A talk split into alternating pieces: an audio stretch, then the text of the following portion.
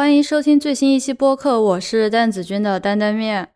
啊。突然的周更，呃，是因为真的要周更了吗？当然不是，嗯，这一次提前一个星期发出来，是为了配合我的休息日，然后再加上马上春节了嘛。众所不周知的是，我现在工作的一个呃叫做 schedule 吧，就工作的制度叫做九八零。呃，简单来说，就是有了九八零这样的工作制度的话，我每两周可以休息一个星期五。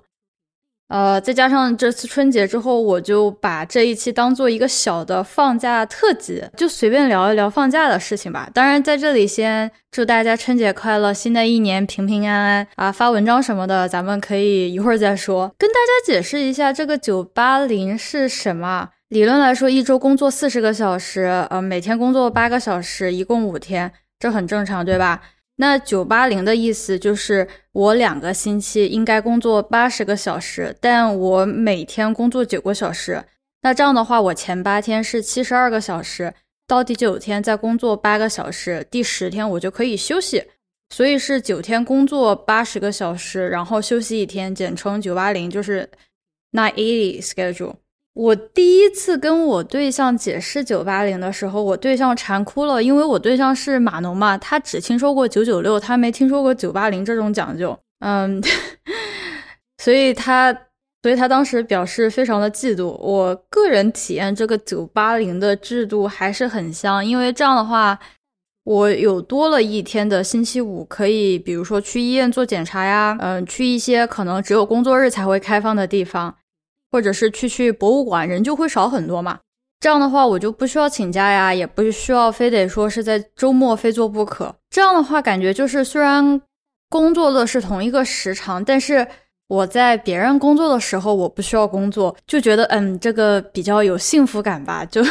我觉得这个说出来还是会有很多人嫉妒的。然后提到这个放假这个事情嘛。我这次不也是做了一个呃红包封面嘛？因为因为我的公众号还是满了一定的要求，然后我就在 B 站上面还有在微信平台上面发了一下，结果在私信里面有人就跟我聊嘛，他就说那个春节嘛，因为今年疫情的原因就得异地过年，然后导师就借着这次异地过年的事情呢，就说哎呀要多看文章什么的，就不要玩或者是怎么样了。啊，我听着就觉得血压很高啊！就明明春节啊，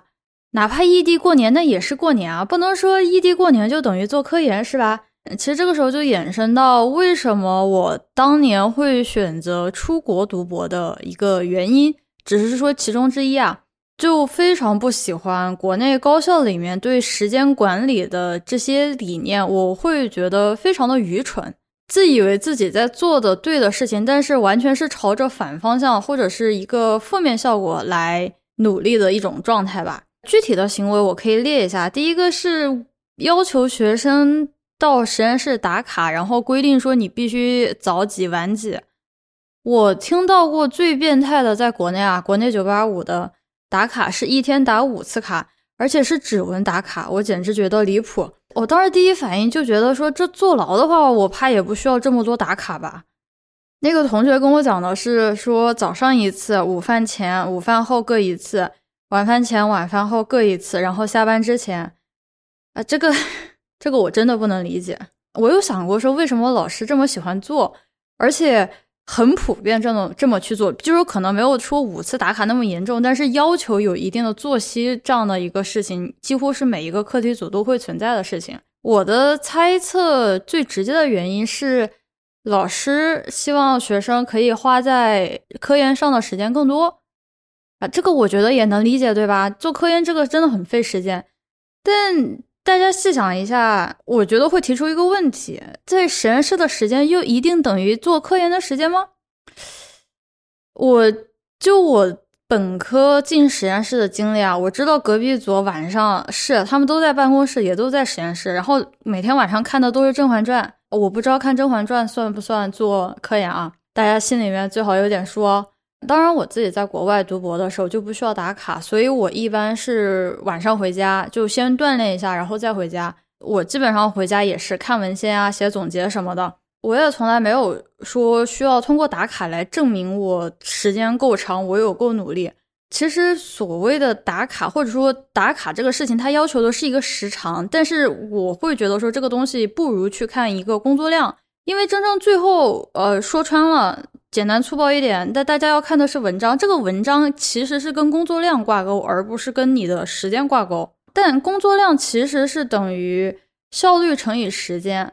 那。我是，如果说我为了能够提升工作量，我是可以去提升时间，但这个时间是有限的，就是时间一天也就二十四小时，你顶破天了，你也就二十四小时全放在工作上面了。但大家要知道的是，时间跟效率它并不是两个孤立的变量，并不是说它们是各自独立的，而是是说时间的长短它会影响你的工作效率，而且这个关联还蛮大的。哦，我看到过的一个数据是说，就工作来讲，一般。呃，公司要求是一周四十个小时，但是相对来说，如果你一周能够工作的时间到五十个小时以上，甚至是大概到六十到六十五这个小时的时长的话，随着你的时间增加，你的你的工作量是有正相关的，就是说你增加时间是能够得到一个工作量的增加。如果说你超过了这个时长，超过了六十五小时这个数字的话，那。你这个效率会随着你时间的增长而变低，相当于是一个副作用了。就六十五个小时来看的话，每天大概劈成，嗯，时间可以这么分开来算，那就差不多六天，一周工作六天啊，然后每天大概十一个小时，所以是在某一个程度上来讲，多工作的时间是有用的，但也要讲清楚的是，这六十五个小时里面，并不是说。干脆一个非常纯粹的一个打工时间，而是这里面是有完成了基本任务，对吧？比如说在实验室这样的一些事情，然后也有看文献也算完了之后，还有一些学习一些可能相对来讲跟自己课题不是很相关，但是可能长期来看会有益处的一些知识点啊等等这样一类的东西。当然还有包括你的休息的时间，指的是就是。从学习到学习之间这样的一个休息时间，那这六十五个小时里面，其实并不是说你回家了，或者是说你回到宿舍了，这个六十五个小时没有被包含在里面。其实如果说你在宿舍里面你看文章，其实也在这六十五个小时里面。我感觉国内的很多老板他是不太能够理解这个道理，就是时间。在一个物理的位置上面，它才能够被纳入到说做科研的时间。相对来讲，老板们他更多的是在意这个时间，而没有在意过这个效率，导致学生可能为了去满足老板的这个期待，对时间上的期待，会非常刻意的去追求时间，而忽略了效率这个事情。像我的话，因为自己在家里面的电脑的配置要比在办公室的要好，办公室就只有笔记本，在家里面就有台式机，而且显示器要大很多，所以也就是为什么我一般是回到家里面再看文献，在办公室里面我是平常不看的，而且呢，在家里面可以自己一个人关在小屋子里面泡一杯茶，然后一边吧唧嘴一边看文献。就比较轻松，然后这样效率也比较高。然后就我自己的一个健康状况的话，因为我来大姨妈的时候我会痛经，我所以我真的很不愿意在我痛的不行的时候去做实验，我根本就做不了。你就加东西手都是抖的，那你说这个事情我能怎么办？对吧？如果说老板能够在这一天能准我一天假，或者是说他你就休息一天，对吧？就明天再来做，或者是你周末再补一补，我觉得我心里面会心存感激，而且我也知道这一天缺了，那确实缺了，那我肯定得找时间补回来。大部分的学生还是有这样的觉悟的，并不会是说光想着放假不想干事儿这个事情啊。但我的逆反心理就很强，如果说我都这么难受了，老板还不肯准我假的话，那我肯定平常。该工作的时候，我也不想认真工作。真的觉得有些时候，老板们不太懂得如何谦让。这并不是说他会损失什么，而是是说，你站在一个大局来看，你有些时候在眼前这一点东西，你相对来说不那么去计较的话，你反而可以获得的更多。如果是说你去斤斤计较每一个东西的话，反而可能全局来看，那并不是一个最优的解。这个在职场文化里面就叫做 micro management，就是一丁点的东西都要去看，都要去管。我知道我们作为学生不太能够去顾及得到，或者说不能够太去给老板有什么样的一个管理建议。但是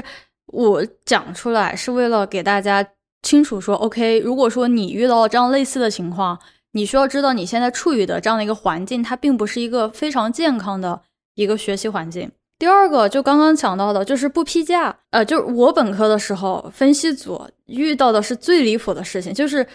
小长假里面三天，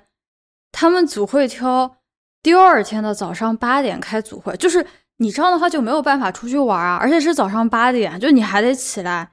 这这个事情，我觉得就是非常的恶心，真的非常恶心。我觉得很大程度上，因为这个事情导致我真的很不愿意在国内读博。我觉得一个人他想学，他自然而然会找时间，会把时间花在学习上面。他如果不想学，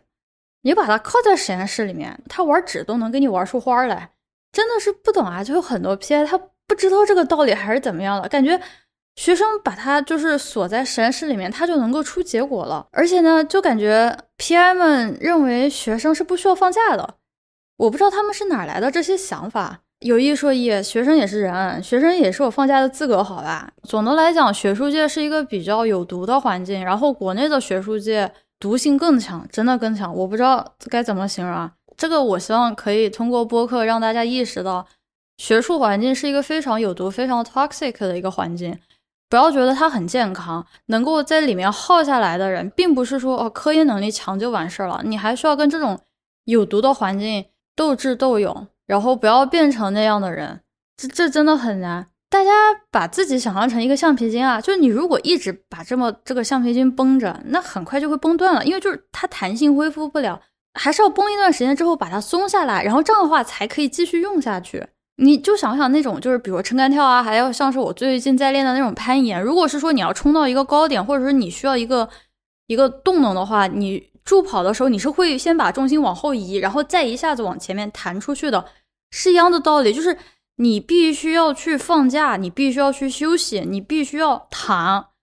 就是把精力恢复好了之后，你才可以有足够的资本去学习、去做科研。你需要休息的那些东西来积累成能量，来补充你的一个动力往前进。就我一直。再说的一个观点是，国内读书，你只要成为一个学生就好。但是你在美国读书，你需要做一个人，并不是说学生不是人，而是是说学生的职责或者学生他的覆盖的范围是远远要比人他的这个职责要简单非常多的。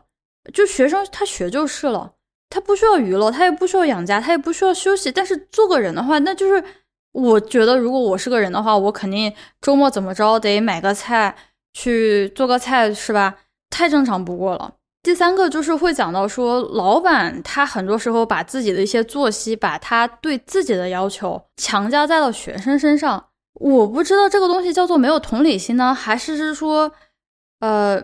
盼子成龙，望子成凤呢？我个人会觉得说是没有同理心啊，我更加相信啊，因为。很多时候，我听到的抱怨都是老板对学生有一些非常不合理的要求，然后学生相对来讲比较脆弱，他没有比较客观的判断力之后，他会认为是自己不行，但其实本质上是老板提出了一个非常不科学的要求，就感觉老板他不知道这个世界的参差。老板之所以能够成为老板，他说明他就不是普通人啊。成为老板的学生，普通人也是可以的，大家能要区别开啊。严于律己，宽以待人啊！希望大家这个心里面要有数。我觉得这一点是我读博的时候反思过来的一个点，因为我之前可能就是在比较低年级的时候，我经常会想到的说的是，如果我可以的话，那你为什么不可以？或者是说，如果别人可以做到这件事情，为什么我不可以？你会有很多打击，这是我自己受到打击的事情，所以我到后来对别人的要求或者说对别人的期待降低了非常多。这不是一件坏事，这是大家需要知道彼此是不同的。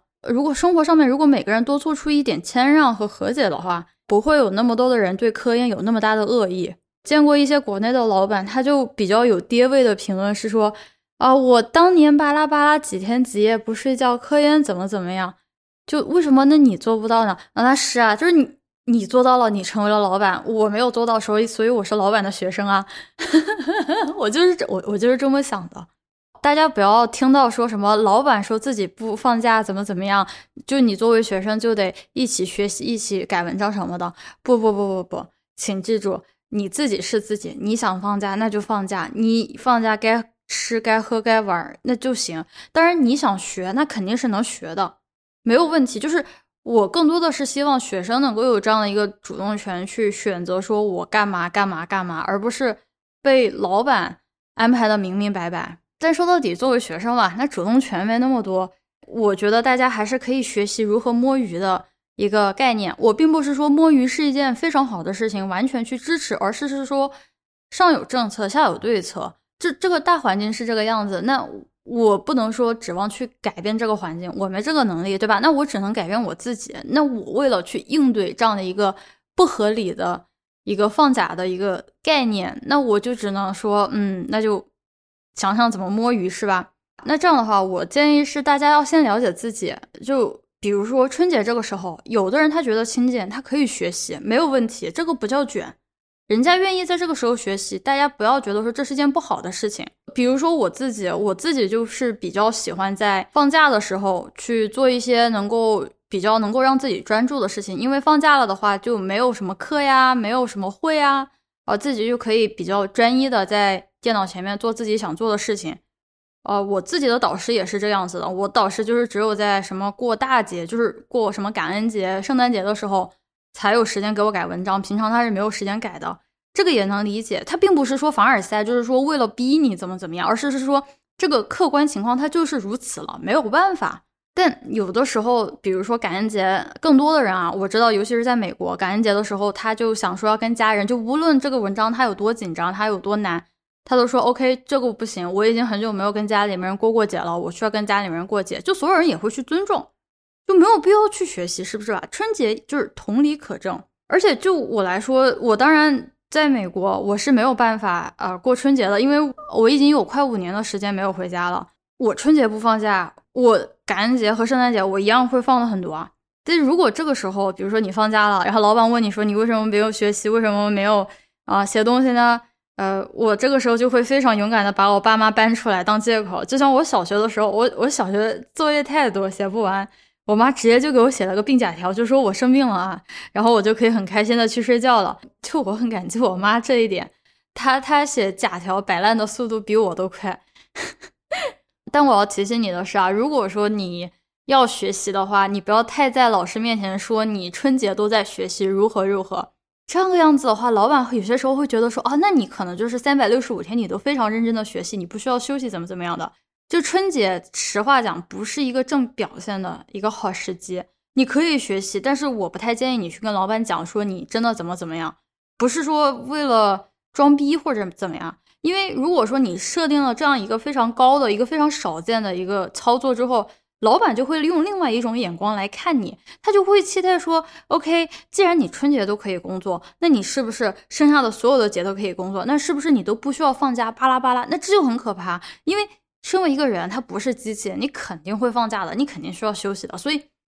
你不要就是哪怕你做了，但是你没有必要给老板留下一个期待非常高的印象，因为这个样子会让你后面做的事情非常痛苦，或者是说一旦你请假，或者是你一旦。做了一些比较划水的事情，老板就会特别失望，他就会觉得说，OK，那这跟我之前看到的人是不一样的，他会觉得对你的期待会备受打击，呃，稍微留一下，稍微收一手。我我个人的建议是这个样子啊，毕竟在正常的人的眼光来看啊，虽然老板有些时候不太正常。就大部分的正常人的眼光来看，春节是不会学习的。相信我，春节就不要去学习了，就自己摆烂就摆烂。如果说谁因为春节没有学习而被责怪，我会觉得会去骂那个就是就是骂你的那个人，好吧？不会去骂你没有学习，这他妈太离谱了！真的，多看一点垃圾电视剧，吃点好吃的，给给家里人做饭的时候打个下手。就我自己，说实话，我自己不太好的一点就是没能从我爸妈那儿多学的一些做饭的技巧。就他们烧菜很厉害，但我真的不太行。就多陪陪家里人，一年到头就这个时间点，对吧？当然，在异地的话，也是可以跟同学一起过，对吧？难得大家同学友谊那么几年，是吧？有些时候真的，你可能毕业了就不会再见到他们了。然后呢，就算你一个人，像我这个样子孤苦伶仃的，对吧？就才搬到一个新地方，没有认识什么样的人。我告诉你要，要不然去什么博物馆看一看，要不然像我这种就是在家里面看垃圾电视剧，对吧？最不记得之前的那个开端啊，还有就最近韩剧的那个我自己很喜欢的解读恶之心的人们，就是类似于讲犯罪心理的，跟《Mind Hunter》跟那个美剧《心灵猎人》很像的一部韩剧。大家都可以去看看，多看看垃圾电视剧。对我来说，看垃圾电视剧是最解压的。就我啥都不想干，躺在沙发，把我的小被子捂好，然后就点一点就开始看，就看到从早看到晚。我这样连着看几天，我觉得我就一下子又有能量回去工作，回去看书了，好吧。在这里，希望大家在春节的时候要多摸鱼，真的使劲摸鱼，多休息，好好休息，不要就是斩断啊，斩断学习的念头。我在这里亲自讲出来，特地花一期播客，好吧？要摸鱼摸的彻底，大家才能够在来年好好学习。OK，好，就今天这一小期播客就到这里了。呃，我在那个 show note 下面。放了一个链接，那个是我自己做的一个化学主题相关的红包的，大家可以去领取。我应该剩下的不多了，因为我这一次公众号它的权限是可以给我做这个微信红包，但是呢，所有的红包都是要花钱买的，就一块钱一个，所以我只买了一百个。我给我家里面的人发了一些，然后还有给已经就是在 B 站上发过了。那就这个链接的话，就是剩下的最后的红包了。我就只花一百块钱，巨资啊！花一百块钱买了一百个。好，那今天的播客就到这里了啊！再次祝大家春节快乐，呃，吃好喝好玩好休息好，好吧？文章这个事情咱们可以缓一缓，不要那么着急。OK，好，那我们下一期再见吧。